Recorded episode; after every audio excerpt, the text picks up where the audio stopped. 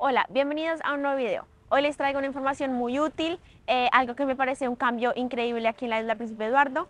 La isla del Príncipe Eduardo este año va a tener dos incrementos en el sueldo mínimo por hora. La isla del Príncipe Eduardo anunció que para finales del siguiente año el sueldo mínimo va a ser de 15 dólares por hora. Cuando yo llegué a la isla en el 2018, el sueldo mínimo estaba alrededor de 11.75 la hora. En este momento, 2022, están más o menos 13.75, es decir, 2 dólares de diferencia.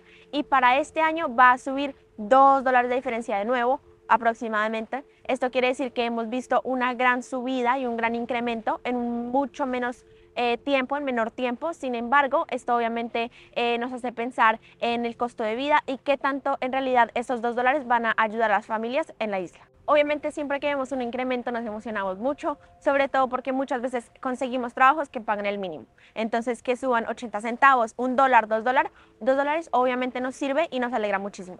Sin embargo, como se los dije, Em, pues esto no siempre tiene un impacto tan positivo o tan grande como lo esperábamos, porque nos hemos dado cuenta que por la inflación y por muchos otros factores, obviamente el sueldo no está alcanzando inclusive con estos incrementos.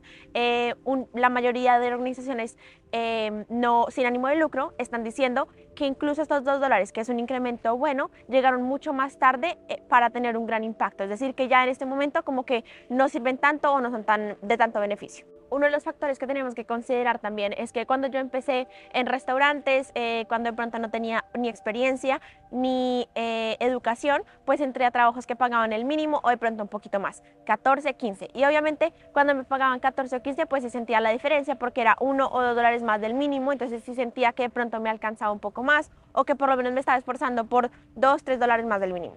Sin embargo, eh, sí me di cuenta que muchas veces cuando ganaba 15 dólares y el mínimo subía, mi sueldo no subía. Es decir, eh, la gente que ganaba el mínimo sí tenía un incremento, pero los que ya teníamos un contrato establecido, eh, a pesar de este incremento del mínimo, pues nuestros sueldos no subían.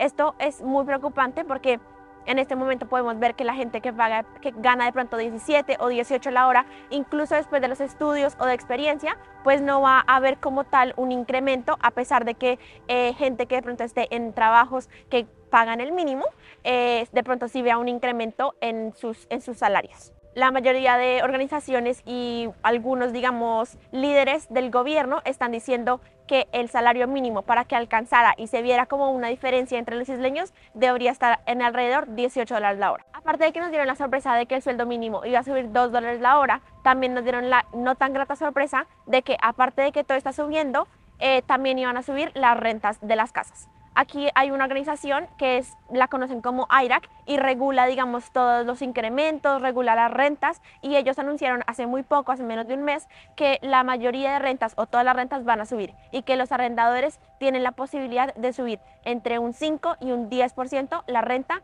eh, de sus nuevos contratos. Esto quiere decir que nos afecta muchísimo porque una persona que estaba pagando mil dólares ahorita tiene que, puede estar pagando mil cien dólares, que a pesar de que no sea mucho, sí se siente el impacto.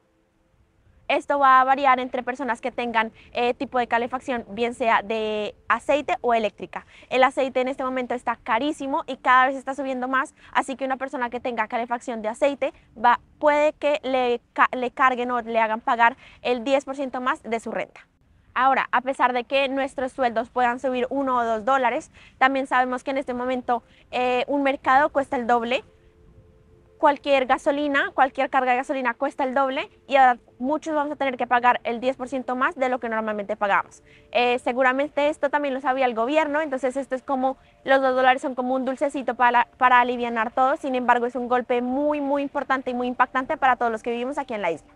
A pesar de que en menos de 18 meses el sueldo mínimo va a subir un 9.4%, eh, las organizaciones sin ánimo de lucro y personas eh, líderes están diciendo que a pesar de que las personas cuando viven solas o en parejas seguramente si alcanzan a sobrevivir van a tener que empezar a escoger entre calentar la casa o pagar el carro y poder hacer mercado. Esto nos impacta muchísimo y es una sorpresa que nos toma muy fuera de base, sobre todo en el momento en el que está el mundo y la economía. Como ya se los había contado en otro video, la inflación de esta provincia es la más alta de todo Canadá desde marzo del 2021. Esto quiere decir que la economía sí está sufriendo un gran impacto y que seguramente estos cambios o estas regulaciones eh, puede que agranden y y hagan peor la pobreza de la isla. Por otro lado, también están diciendo que a pesar de que esto sobre todo va a impactar a los trabajadores, también va a impactar a los dueños de los negocios, porque a pesar de ser dos dólares, si tú tienes 10, 20, 40 empleados, pues obviamente de dos dólares en dos dólares se va a aumentar.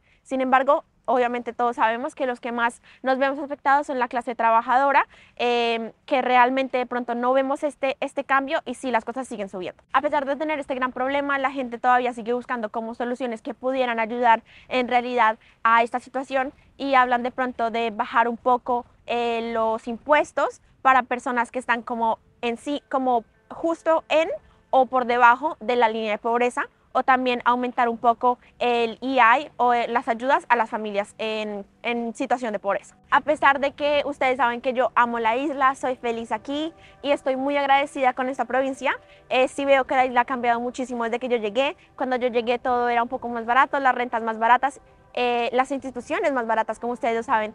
Y a pesar de que sí, el sueldo mínimo era un poco bajo comparado a otras provincias, pues sí era muy atractivo venir por la calidad de vida y sobre todo por el costo de vida. Sin embargo, ahorita en el 2022, pleno 2022, sí siento que ha cambiado un poco y este, esta inflación y este costo de vida tan alto ahora eh, a pesar de que sigue siendo una ciudad pequeña, sí digamos que le quita las ganas a las personas de venir, eh, sí le quita un poco el atractivo porque sigue siendo una ciudad pequeña, pero digamos que con problemas de ciudad grande. Eh, obviamente la provincia sigue, sigue siendo un gran lugar, la isla del Príncipe Eduardo sigue siendo un gran lugar para vivir, para estudiar, eh, seguramente para conseguir la residencia. Sin embargo, estos, factores son importantes que ustedes lo piensen antes de tomar la decisión de qué provincia quieren escoger. Espero que este video les haya gustado mucho, cuéntenme abajo en los comentarios qué piensan. aquí estoy ya con un de frío, se siente que llegó el invierno. Eh, no olviden que yo soy una colombiana en Canadá y nos vemos en un próximo video. ¡Chao!